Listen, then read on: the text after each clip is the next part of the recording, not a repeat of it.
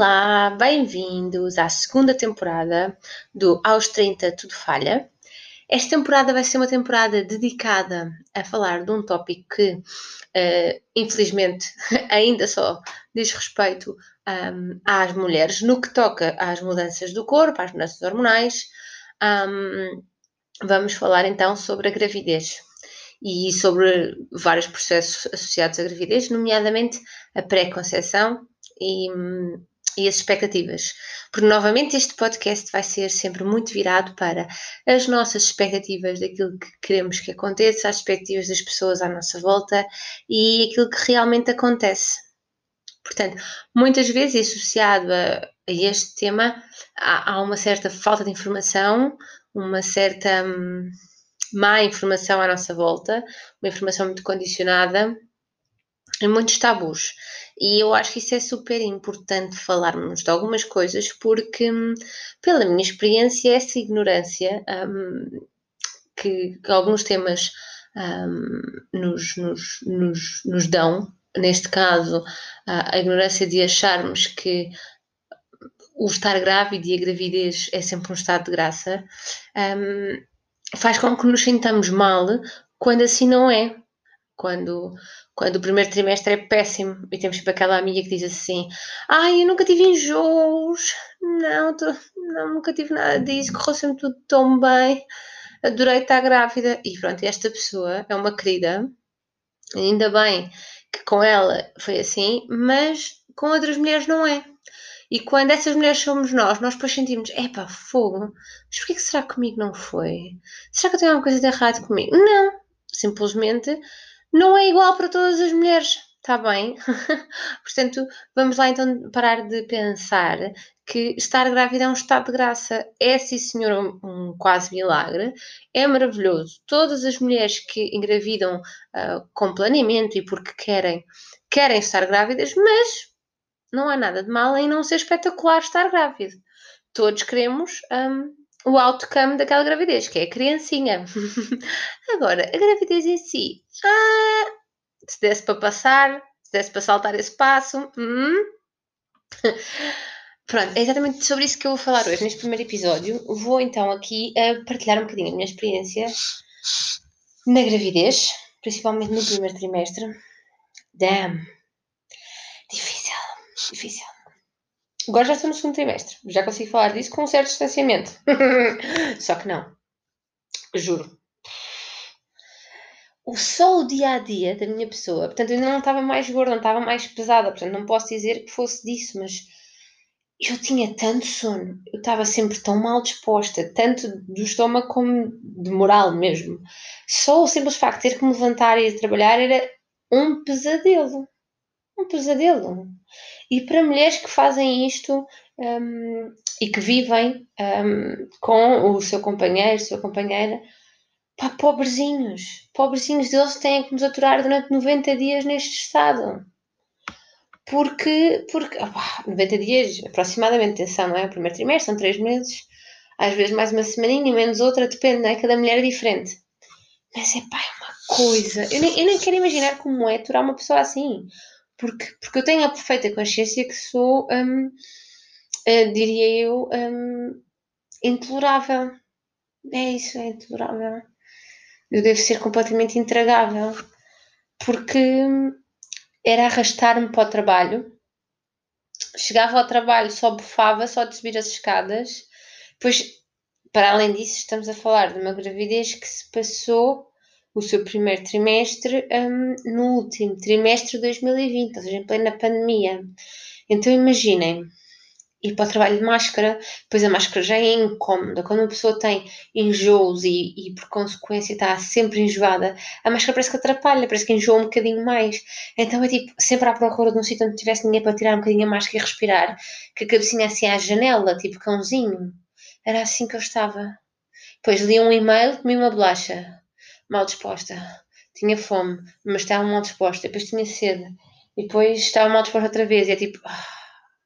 E depois, hora do almoço, sono, muito sono. E era assim o meu dia. Sempre. Depois chegava a casa e só dizia: estou mal disposta. Dá-me a cabeça. Estou mal disposta. Tenho sono. Aliás, Neste tempo, eu atrevo-me a dizer que as minhas horas úteis, ou seja, horas acordadas, do dia eram uh, 7, 8 horas. E úteis não eram nenhumas, porque eu estava sempre a sentir-me extremamente inútil e só me queixava. Ok? Sempre. E depois, e, e às vezes pensava, ah, isto é para um bom, isto é para um bom fim, não é? Nós decidimos engravidar, nós decidimos engravidar, nós queremos ter um bebê. Epá, sim, é verdade, esse motivo estava lá. No, estava lá no subconsciente, não é? Pá, mas aquele primeiro trimestre. Duríssimo, duríssimo.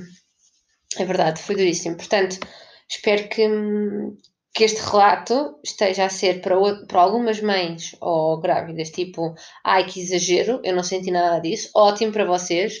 Tenham noção do quão abençoadas são, ok? Tenham mesmo. Para as outras que são como eu, ou pior, uh, estou convosco, ok? E acontece. Portanto, força. Dizem que no terceiro trimestre volta tudo. Portanto, se já estão a acabar, se já estão a passar e estão agora a chegar àquele segundo trimestre onde tudo uh, é maravilhoso, calma, porque ainda falta um trimestre, está bem? Novamente, é tudo uma questão de expectativas, percebem? Agora, sobre o primeiro trimestre e sobre outras expectativas. E a primeira consulta? Depois de estar grávida, não é? Eu vou-vos dizer, a minha primeira consulta eu ia histérica e igualmente nervosa. Uh, eu cheguei lá e a doutora disse, então, o que é que atrás cá? Ai, estou grávida! E a minha expectativa era que me pusessem logo um ultrassom e que desse logo para ver qualquer coisa. Não! Portanto, se vamos ao médico entre as 8, as 8 e as 10 semanas, eles dizem assim, ah é? Então, vamos lá. E pumba, sonda endovaginal e dizer ali, ah, sim, está aqui. E é uma coisa tão pequenina que não se parece com nada. E ah, é aquilo, sim. E dependendo do quão bom é o ecógrafo, já poderemos ouvir qualquer coisa. Mas na parte das vezes não ouvimos nada e a médica diz: Está a ver ali, aquilo é o coração a bater. Nós não vemos absolutamente nada e dizemos: Ah, sim, claro. Não vemos nada. É? Parte das vezes não vemos nada. E é assim. E depois a médica diz: Pronto, agora vai fazer aqui estas análises. A médica ou o médico, não é? Mas agora vai fazer aqui estas análises e volta daqui a um mês. Para ir fazer a ecografia como deve de ser, que é a ecografia do final do primeiro trimestre, que é o homem que nós vemos que já se parece com mais qualquer coisita. E conseguimos ver se pronto, tem dois bracitos, duas pernetas e pronto. E também se faz o rastreio um, para qualquer um, das trissomias. Portanto, faz um rastreio, portanto, não, não, dependendo se vamos ao privado ou se vamos ao público, poderá ser diferente, mas faz-se um rastreio bioquímico em que se junta essa ecografia das 12 semanas, entre as 12 e as 14, salvo erro, e umas análises de sangue para identificarmos o, a probabilidade da mãe, um, da mãe não, neste caso do, do, do bebê, uh, ter alguma das três trissomias, a 18, a 21 e acho que é 19, não quero estar a, a errar, mas acho que é isto. Portanto, também não é aquele mar de rosas, só é giro ir a ecografias tipo a partir das 20 e tal semanas, que é quando nós realmente vemos alguma coisa de até lá não, não é giro. É tipo, chegamos lá, ah, então não está a ver, e nós, é, pois, mais ou menos. Uhum. E calma, não é? Porque se estão grávidos ou se vão engravidar durante um tempo de pandemia, o pai não vai poder ir. Portanto, vão ter que gravar tudo no seu telefone para o pai poder ver. Caso contrário, se for como o meu, eu não acreditava. Não posso ir. Como não posso ir? Eu não posso ir, eu sou o pai, eu tenho que ir. Não, não pode entrar acompanhante, é só a grávida. Exato. Portanto, passa uma gravidez inteira e nunca entrou no médico. O médico nunca viu o pai. Não, não, vamos sozinha a tudo. Estamos lá sempre sozinhas. Nós e as outras mãesitas todas, cada uma com a sua barriga, cada uma com a sua cara de enjoo na sala de espera. E cada uma com a sua máscara também, não é? Maravilhas de estar grávida em tempo de pandemia. É qualquer coisa de maravilhoso. Ai. E depois, minha gente, se forem como eu, e quando engravidam descobrem têm uma série de maleitas, porque eu era uma pessoa saudável até engravidar pela primeira vez. Eu digo a primeira vez porquê? Porque até estar agora nas 19 semanas que estou desta gravidez, eu tive uma primeira gravidez uh, que resultou, infelizmente, num aborto espontâneo e, como tal, nessa primeira gravidez, que durou apenas 8 semanas, fiz as primeiras análises de rastreio e descobri uma série de problemas que, que eu tinha. E depois de ter perdido o bebê, fiz mais análises para perceber por que raio é que teria perdido o bebê e descobri que tinha ainda uma doença autoimune. Contudo, o que não, ninguém me tinha nunca explicado e que eu descobri nesse processo e, e, que hoje em dia digo, e é verdade, a falta de informação sobre este assunto e a falta de, de comunicação entre nós mulheres entre médico e paciente é, é gravíssima neste, neste aspecto, é que 20%, sensivelmente, isto são, isto são, são dados gerais, mas sensivelmente 20% das mulheres perdem em alguma altura da vida uma gravidez e há uma probabilidade muito alta de ser durante o primeiro trimestre. Portanto, normalmente por isso é que dizem que até às primeiras 12 semanas o risco de aborto é maior. Porque pode ser uma má formação do feto, pode ser o nosso corpo automaticamente a dizer que aquele feto não é viável. Agora, ninguém que engravida pela primeira vez pensa nisto, não é? A não ser que tenhamos alguém ligado à área da saúde ou que tenhamos alguém próximo que tenha passado por isto, não é algo que nos ocorra. Portanto, não estamos propriamente preparados para acontecer. E quando acontece, não há qualquer tipo de apoio um, com o qual possamos contar. Muito menos quando acontece em plena uh, pandemia. Portanto, o meu primeiro aborto foi em abril de 2020 e eu fui à consulta duas semanas antes, estava tudo bem. Passado duas semanas, Uh, começo com um sangramento escuro uh, muito leve. Uh, liguei para a linha de enfermagem que me disseram que se for um sangramento escuro muito leve durante um, dois dias, que não tem mão, mas se persistir, que para ir às urgências. Como persistiu, estava no terceiro dia, já fui às urgências e depois de já ter lido muito no Google, achava que sabia que estava a abortar porque sentia umas dores menstruais estranhas, Pronto, depois de ter lido muito no Sr. Google, que é algo que não se deve fazer, mas que eu fiz, eu fui já a achar que era isso que estava a acontecer. Chega às urgências do hospital, a médica tenta encontrar uh, o batimento do feto, não consegue e diz-me sim, efetivamente, um, é uma gravidez não evolutiva e neste momento não encontro o batimento do feto e deveria estar maior tendo em conta o número de semanas que me diz. Portanto, um, estará a experienciar um aborto. Agora vá para casa e liga à sua médica assistente. Adeus. Foi isto. Não me explicou o que é que eu tinha que fazer, o que é que era previsto esperar, e naquele momento eu estava em choque e só chorava, portanto, também não me ocorreu fazer perguntas, fiz o que ela me disse tal e qual. E além disso, estava sozinha, portanto, o pai não pôde entrar, portanto, Viajei do consultório até à saída do hospital, porque eu digo viajei porque não me lembro do percurso. Cheguei ao carro, chorei, chorei, chorei, cheguei a casa, mandei mensagem à minha médica, ela ligou-me e disse: Pronto, agora vai ter que ficar em casa e esperar que o seu corpo faça o processo. Pode durar até três semanas. Fica em casa e espere.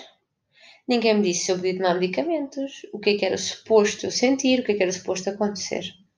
O processo efetivamente aconteceu, naturalmente, mas é muito duro, principalmente numa altura em que nós não podemos sair de casa e, e não sabermos o que é que iria acontecer. Todo um processo onde nunca houve nenhum acompanhamento psicológico por parte de ninguém e mesmo acompanhamento hum, físico para perceber se estava a correr tudo bem. Entretanto, quando o meu corpo começou o processo, ao final de um dia inteiro em sofrimento, já não sabia o que havia de fazer, liguei para a saúde 24.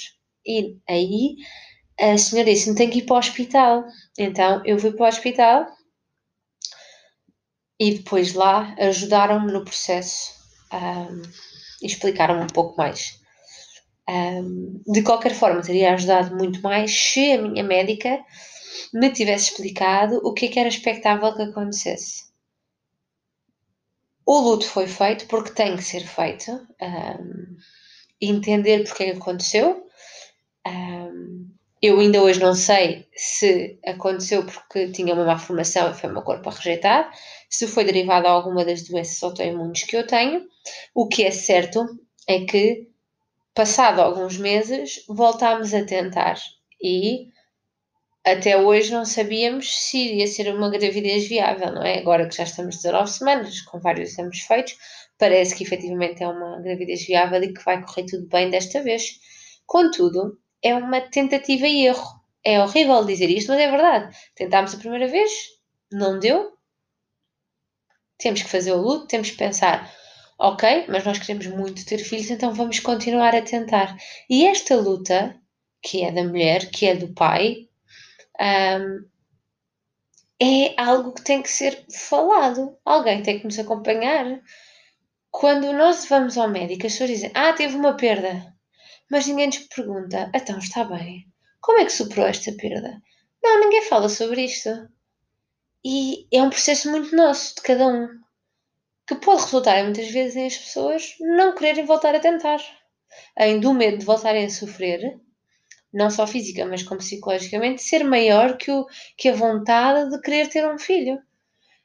Na grande maioria das vezes, eu sei, já conheci, já falei com alguns casos, não é maior e as pessoas voltam a tentar.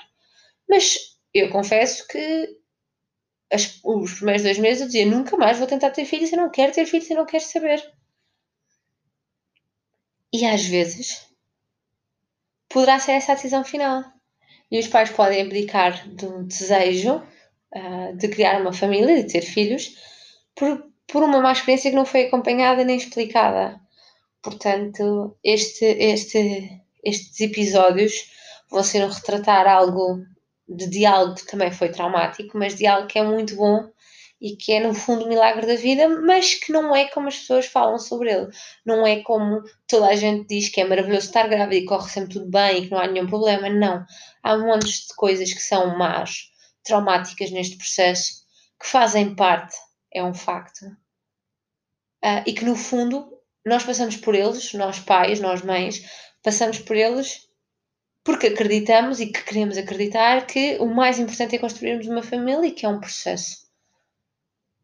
Mas nos dias em que correm um, pandemias mundiais, nos dias em que estamos fechados em casa, não podemos sair, uh, temos menos acesso à saúde, porque apesar de, de, dos hospitais estarem abertos e os, e os profissionais estarem lá, há, há restrições, há limitações é importante que as pessoas falem sobre isto, é importante que, que haja entrevistas, que hajam livros, que hajam artigos sobre estas coisas, para as mulheres lerem e perceberem, é normal. Acreditem ou não, a maior parte da informação que eu fui buscar sobre o aborto e sobre como recuperar é em sites brasileiros. Um, porque é uma cultura em que falam das coisas muito mais abertamente. Cada vez mais acredito que as pessoas estão mais abertas a falar sobre isso, mas é importante que haja uma generalização do conhecimento sobre isto, porque é normal, infelizmente, acontecer. E as pessoas têm vergonha escondem e fazem o luto sozinhas e isoladas. E eu acho que isso não ajuda. Acho que grande parte do, do nosso processo de, de cura desta, desta gravidez não evolutiva que tivemos foi falarmos com as pessoas sobre isso quando, quando eu engravidei, eu disse logo que estava grávida, tipo, quatro semanas depois, tipo, ah, estou grávida. E contei toda a gente. Quando perdi, tive que contar a essas mesmas pessoas que já não tinha. E esse processo de falar sobre isso ajudou-me. Claro que na minha segunda gravidez, eu já só contei às pessoas mais próximas que estava grávida, e só a partir das 12 semanas é que comecei a falar sobre isso abertamente, porque era aquele medo que voltasse a acontecer. Mas não é vergonha de que aconteça, é quando falamos, olha, estou grávida, é real, não é? Portanto, temos uma pessoa a formar-se entre nós, passa a ser real. Então, é um medo que, se perdermos, que essa perda seja mais real e mais dolorosa. Agora, não deve haver vergonha por falar sobre isso, nem aquela culpabilização do ah, devia ter esperado pelas duas semanas para contar. Isso não influencia absolutamente nada na saúde do feto. Só na saúde psicológica e mental das pessoas que passam pela gravidez, portanto, da família. E, e, em termos de expectativas, não pensem naquilo que as outras pessoas um, sentem sobre a vossa perda. Isso não interessa. A perda é vossa, a luta é vossa. Têm de o fazer à, à vossa maneira, como vocês acharem. Uh, pelo menos foi aquilo que nós tentámos fazer. E o que é facto é que é que agora estamos com uma gravidez evolutiva num segundo uh, trimestre. Continuamos com o mesmo cenário de pandemia, mas um, vamos ter uma menina e, e estamos felizes por isso. Um, e nunca vamos esquecer a nossa primeira experiência, que faz parte da nossa vida enquanto casal e enquanto família. Portanto, um, era sobre isto que eu queria falar no primeiro episódio. Se calhar é um bocadinho, um episódio um bocadinho mais pesado, mas, mas, mas acho que também é importante porque no fundo um, é a vida absolutamente banal e tal como ela é. Portanto, no próximo episódio prometo-vos falar de coisas muito mais interessantes, de todos os problemas do primeiro trimestre e todas as coisas boas do primeiro trimestre, porque não é só problemas, e, e mais coisas boas que vão por aí, porque vamos acompanhar esta segunda temporada e falar de mais coisas sobre a gravidez. Espero que tenham gostado. Um beijinho e obrigado por ouvirem.